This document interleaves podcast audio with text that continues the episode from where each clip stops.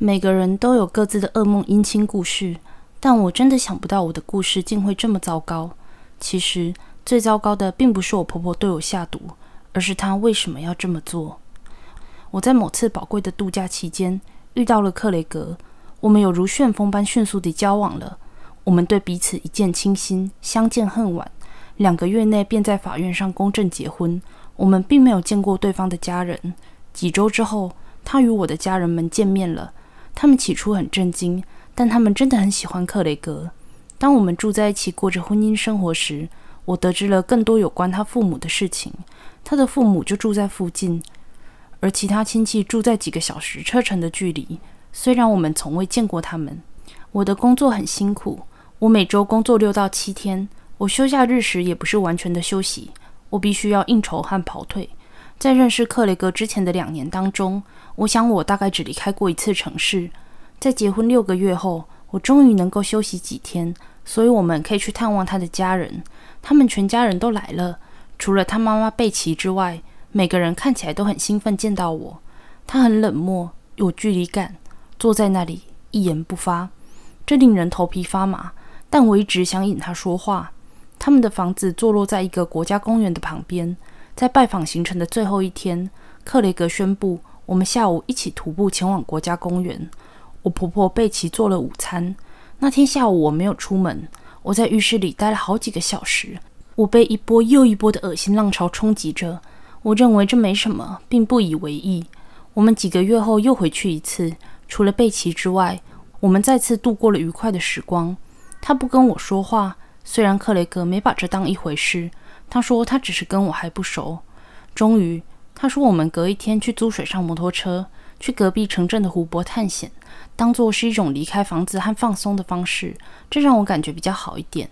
我很高兴地告诉大家我们要去哪里，但事与愿违。吃完饭后，我病恹恹，接下来的两天几乎不能走路。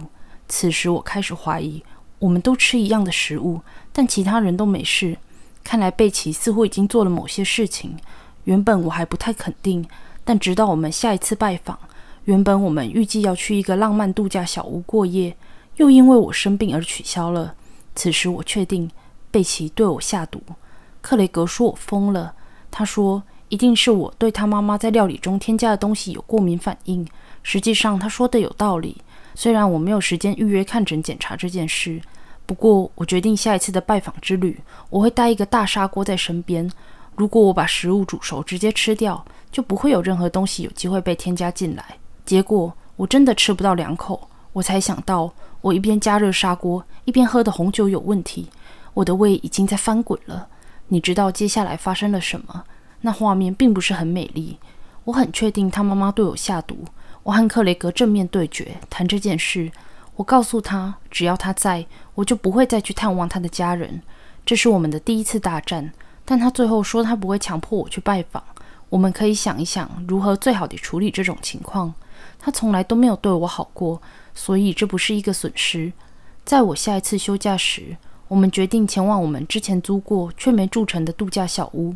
我们开车经过他家，但如果没停下来，感觉很失礼，所以我们妥协，买了一些披萨。我甚至决定不喝任何东西，除非它是水龙头的水。我们进去后。在我们的盘子上放披萨时，他的一个表亲也进来了。每个人的食物都有短暂的时间没人顾着。我几乎是立即就发现到自己的失误，并决定做个实验。克雷格和我都有两片，我把我们的盘子交换。此时，其他人都在隔壁房间。克雷格的身体非常不舒服，我超担心他。回程的路上很糟糕，我们必须一直停车。他一团糟。我们回家三天后，我忍不住告诉他。我换了盘子，我从未见过他这样的愤怒，他眼中的愤怒，我一辈子都忘不了。他把我推到墙上，然后飞冲向我，他将我摔到了沙发上，但我趁他不注意，抓起我的钥匙和手机，飞奔出门。我甚至来不及穿鞋子。我很幸运地搭到了电梯，并安全地到达了朋友那里。最后，我关掉电话，有四十七次未接来电，我不知道该怎么办。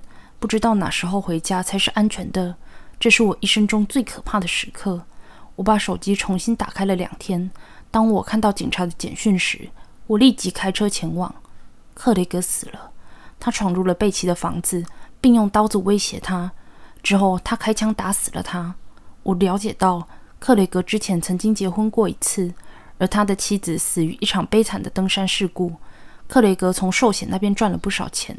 贝奇总是怀疑克雷格杀了他。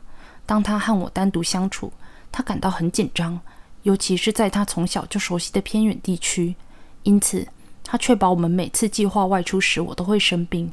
这并不容易，但他不认为我会怀疑他，因为他并没有跟其他人说过他对克雷格的怀疑。后来，我发现他在我不知情的情况下帮我买了寿险。我不想对贝奇提出指控，他只是想保护我。当我离开这座城市的时候，我仍然经常拜访他。我喜欢他的料理，